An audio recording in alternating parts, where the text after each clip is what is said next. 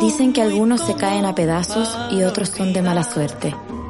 Dicen que dentro de las cantinas gobierna la república y manda a la gente, porque hombres y mujeres son quienes resisten a que desaparezcan.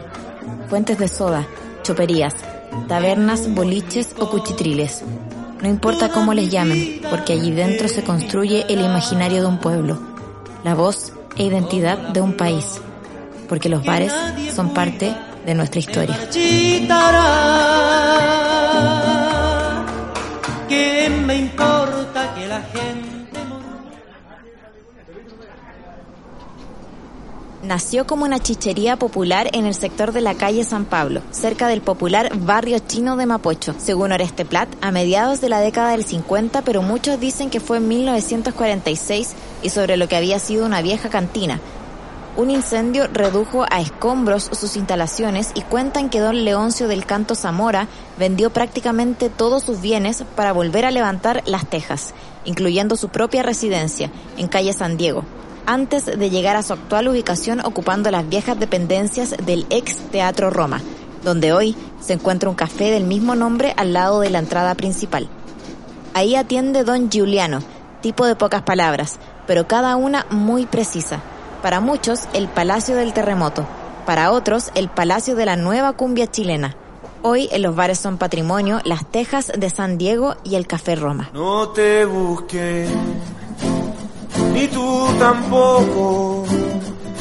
En qué fiesta de mierda me he metido.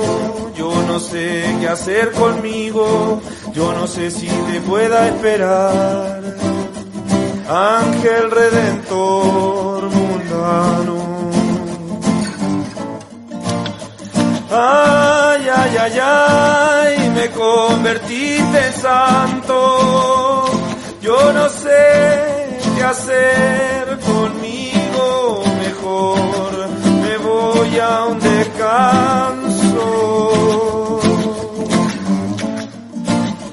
Ay, ay, ay, ay convertiste en santo. Yo no sé qué hacer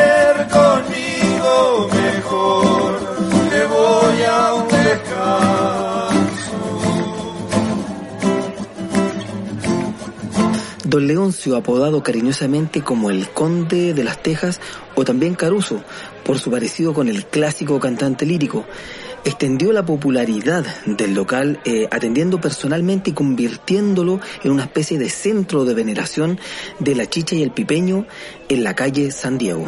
Años después, este sitio estuvo entre los que popularizaron también el folclórico trago nacional conocido como terremoto. Los clientes conocidos de la casa tenían la costumbre de pedir tragos específicos con los nombres de un Juan Emilio, en alusión al expresidente del Círculo de Periodistas, don Juan Emilio Pacul, y de un Caruso, el dueño de casa. Otro de los visitantes habituales de Las Tejas, según cuenta el relato de Cris Salazar de Urbatorium, era el poeta y columnista Manuel Gandarilla Díaz, además de Premio Nacional de Periodismo, quien en una ocasión escribió las siguientes palabras, homenajeando el centro de reuniones y a su propietario, reproducidas por Oreste Plato. Este don Leoncio, conde de las Tejas, supo dar a la chicha y al pipeño en perfume de parra y cepa nueva, un estirpe de extraños abolengos. Tengo algunas discrepancias respecto a las fechas de fundación que se han dado, porque hay varias circulando. Eh, yo me, aferro, un poquito más a la de Oreste Plat. Él dice que se fundó en la calle San Pablo, que me parece bastante verosímil, porque tú sabes que por la influencia del famoso barrio chino que existió alguna vez en calle Bandera, llegando a Mapocho, aparecieron muchos bares famosos también hacia el sector de San Pablo, entre otros el, el Sisi es Minena, se llamaba uno, eh, había otro que se llamaba La Madamita y Las Tejas. Las Tejas, el local tiene un incendio en algún momento, lo trasladan a, Nathaniel eh, y después finalmente al local donde está, que es el, em, el ex Teatro Roma. Quien habla es Cris Salazar, autor de Crónicas de un Santiago oculto y creador del blog urbatorium.blogspot.com. Yo llegué a Las Tejas el año 97, lo conocí en esa época. De hecho, tengo la foto de, cuando, cuando estábamos ahí, porque había un caballero que pasaba con, con una Polaroid. Y me quedé con la impresión, bueno, de que era la típica cantina que alguna vez existió, el típico perfil, el típico esquema de una cantina antigua chilena, santiaguina, de esas donde se juntaban desde militares hasta, hasta frentistas, por lo que tengo entendido. En sus inicios, Las Tejas sumaba como atracción la estética del local, inspirados en el aspecto rústico y elemental de los bares y restaurantes de las zonas rurales de Chile. En lugar de sillas y mesas, por ejemplo, en el patio habían barriles de distintos tamaños para ser usados como muebles. A pesar de la popularidad y lo poco convencional de Las Tejas, este local era capaz de atraer importantes figuras intelectuales eh, de la política y de la cultura por entonces. Se habla de que Eduardo Frei Montalva, Bernardo Leighton, Pablo de Roca, Francisco Coloane y muchos más fueron más de alguna vez al local.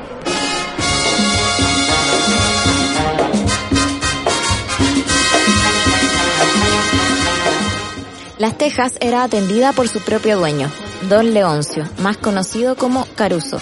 Cuentan que un día don Agustín Edwards McClure citó al personal del Mercurio a una reunión al local y don Leoncio llegó después de ella y al presentarse a don Agustín, este le dijo, Caruso, ¿qué usted aquí?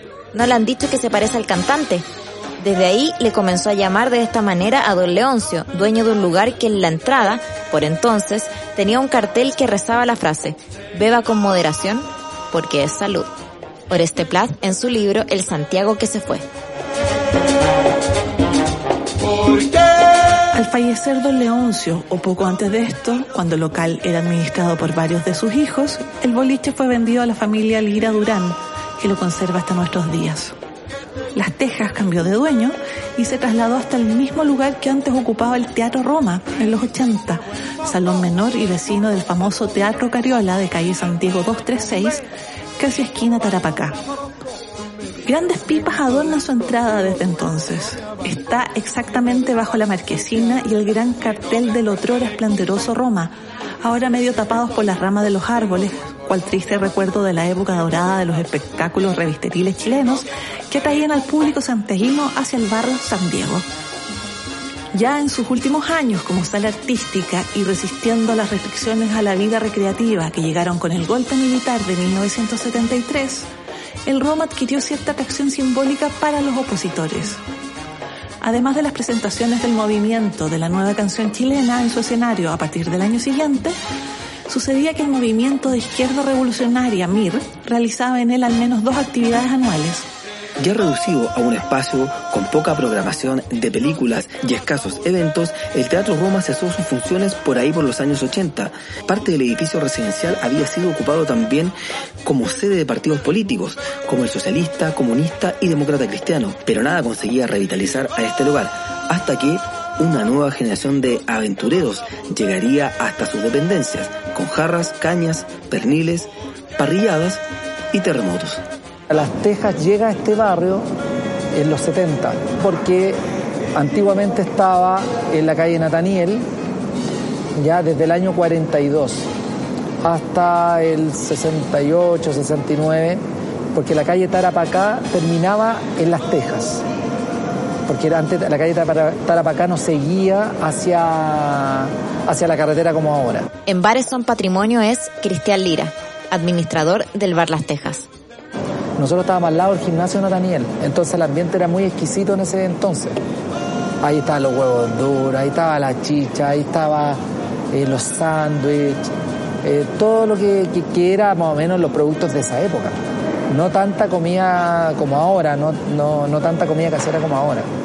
A los atractivos culinarios y a la maravillosa cultura popular que se respira en las Tejas, también hay que sumar la presencia de populares artistas que llenaban con música las dependencias. Sin duda, el más destacado del último tiempo fue el acordeonista Egidio Altamirano, un sobreviviente de la antigua generación de cantantes populares que se ganaba la vida pasando entre medio de las mesas, avivando el momento con su indiscutible humor y su amplísimo repertorio.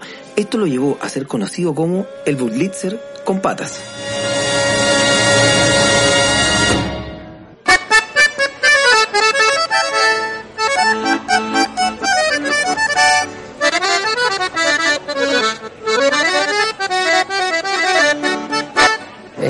A comer acá y, y que Giro Altamirano no te tocara el acordeón o no te asustara con el acordeón, porque llegaba a tu mesa y te hacía sonar el acordeón para partir, eh, era no venía a las tejas. Hay, hay muchos videos en YouTube de ello.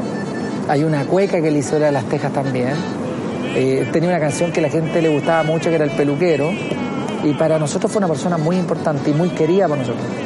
¿Por qué? Porque el Giro Altamirano venía acá desde que yo, no sé, pues tendría 10 años, 12 años, que yo venía a ver a mis papás acá y él estaba tocando su acordeón. Y lamentablemente, por tema de enfermedad, él falleció el año 2013, en donde eh, dejó un espacio muy grande acá, eh, se nota eh, cuando no está, porque ahora está el bullies, pero, pero, esa, esa temática de Giro Altamirano era única. La peluquería, me cortaste una oreja, bigote y ceja con chicha cocía. Ay, peluquero penqueado, que me afeitaste en la peluquería. Chicha cocía así, qué porquería de peluquería. Me lavó la cabeza en una artesa con chicha cocía. Ay, me dejaste pelado, peluquero remuleado.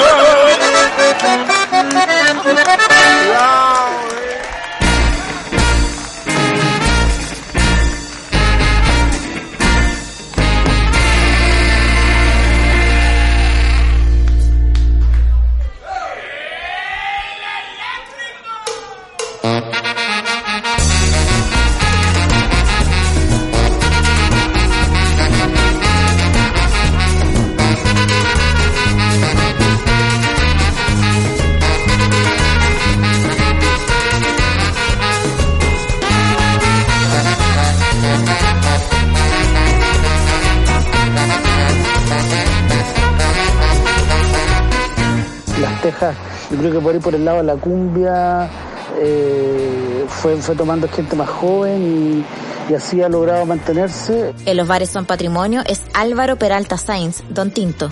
Su, su propuesta de comida es, es lo que antes se llamaba eh, chichichancho, básicamente, todo- todas esas cosas que se sirven ahí. Recuerdo los perniles, mucha chicha, mucho pipeño, como que eso no ha cambiado, pero lo que ha cambiado es, es su gente. En los 90 llegó el tema de la cueca, en el 2000 llegó Daniel Muñoz acá, que se hacía los, los cuecazos en enero con María Sánchez, que era su manager. Después, eh, lo primero en cumbia que llegó aquí fue Chico Trujillo, y de ahí en adelante todas las bandas que, están ahora sonando con mucho éxito, como la Como Tortuga, Santa Feria, Villa Cariño, Moral Distraída, Sonora Cinco Estrellas. eh, te podría nombrar en infinidades que, que han pasado, que todavía están triunfando y otras que se han ido quedando en el camino. El auge del concepto huachaca y algunos incipientes encuentros cumbieros en los últimos años han dado una nueva vida a las Tejas, una popularidad diferente a la que compartía con quienes llevaban años formando parte de la tradición eh, de este local. Sin embargo, más allá de la moda, los cambios, el paso del tiempo, sigue y seguirá siendo uno de los estandartes claramente de la cultura popular urbana en Santiago. La chicha, el pipeño, los arrollados y los perniles siguen teniendo un lugar de privilegio en la calle San Diego.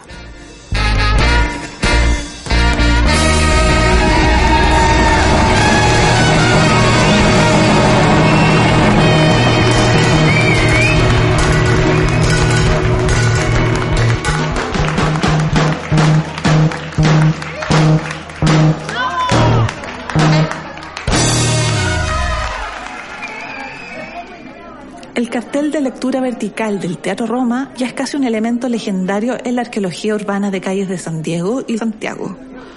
Ubicado encima del bar Las Tejas, el Roma nació del impulso que tuvo la calle San Diego con la llegada de varios teatros.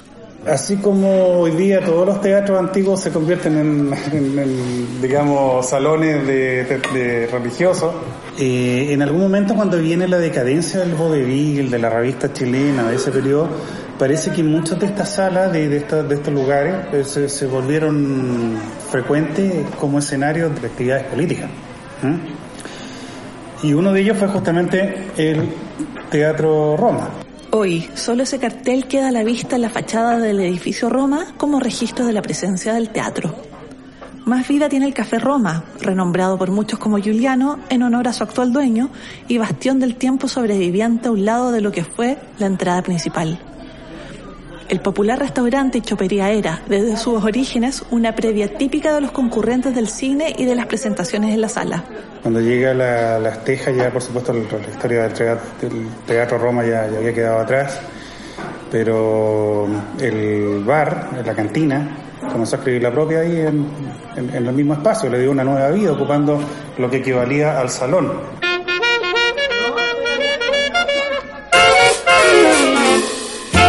Porte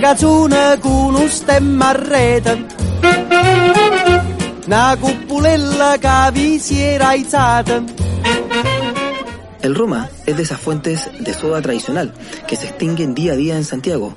Sus pisos rojos apernados al piso son el soporte ideal para disfrutar de una buena cerveza helada y un tradicional completo. Y si uno anda con suerte, podrá incluso compartir una maravillosa tertulia con don Juliano, actual administrador y testigo presencial de la historia reciente de la calle San Diego. El teatro era el Teatro Roma del mismo nombre y este era como la confitería del teatro. Es un local muy antiguo que ya tiene 70, 80 años. Quien habla es don Juliano, dueño y administrador del Café Roma. Bueno, nosotros tenemos un subterráneo que le pusimos las catacumbas y ahí abajo hay muchas leyendas políticas, hay muchas leyendas de las primeras elecciones de Salvador Allende. Está la, la X que dice vote por Allende con sus colores, hay alusiva a Eduardo Frei Montalvo, hay alusiva a, diferentes políticos de Chile, a la, en sí a la democracia cristiana cuando estaba en su fulgor, cuando la canción famosa era Ella brilla el sol. Entonces tiene una historia política abajo que no sabemos cómo se hizo, ni quién la hizo. Yo lo ignoro realmente quién escribió todo eso, pero son diferentes épocas. Y es, es un, una cosa patrimonial, es cultura haber escrito hace 70, 80 años atrás. Curiosamente, aún existen algunos rayados murales con el sello gráfico de Viva Allende en los subterráneos de algunas imprentas y restaurantes de estas cuadras, pues parece que el barrio tuvo sede de su comando o bien ciertas simpatías hacia su candidatura.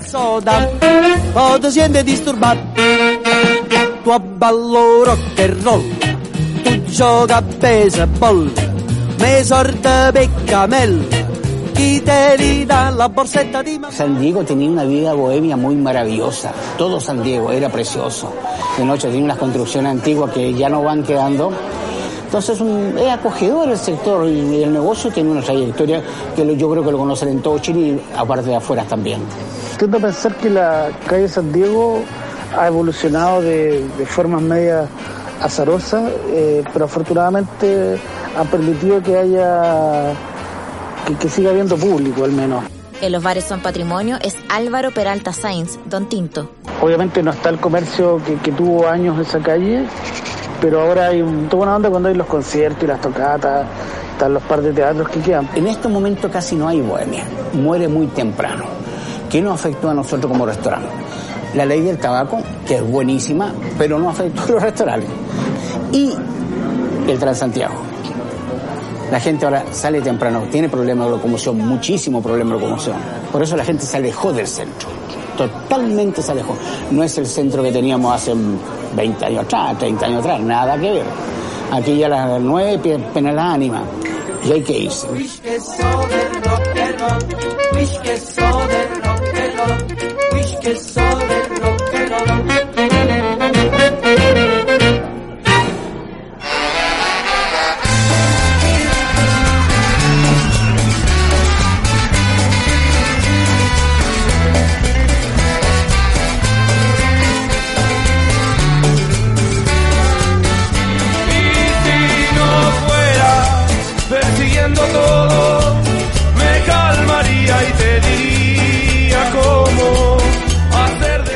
Entrada a las Tejas fui testigo de cómo se acabó la época de las librerías también, de cómo echaron abajo alguna, algunos edificios históricos de ese lugar, de cómo se acabó la época dorada, digamos, del- de lo que fue el espectáculo en, en esa especie de Broadway chiquitita que teníamos ahí, del que queda solamente el Teatro Cariola.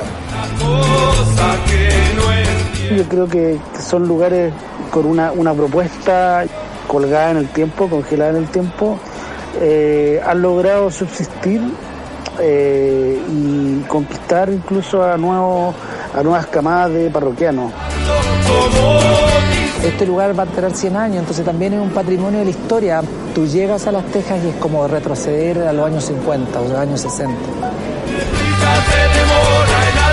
Ojalá seguir con lo mismo, no cambiar eh, ni una palmeta, no cambiar el mesón, mantener el mismo estilo, exactamente lo mismo.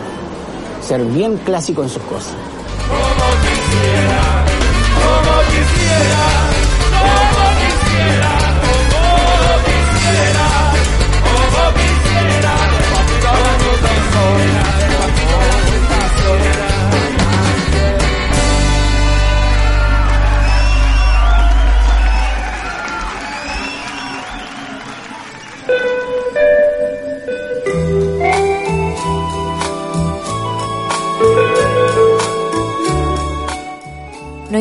Lo que digan o lo que callen porque allí dentro se canta, se llora y se ríe.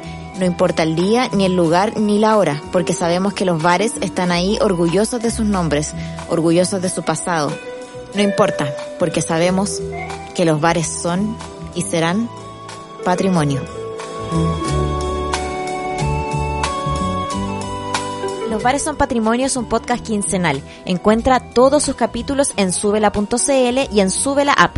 Sigue el podcast en Instagram y Facebook buscando Los bares son patrimonio y también en su página web losbaresonpatrimonio.cl. no se puede continuar. Ya la magia terminó. Ahora tengo que marchar.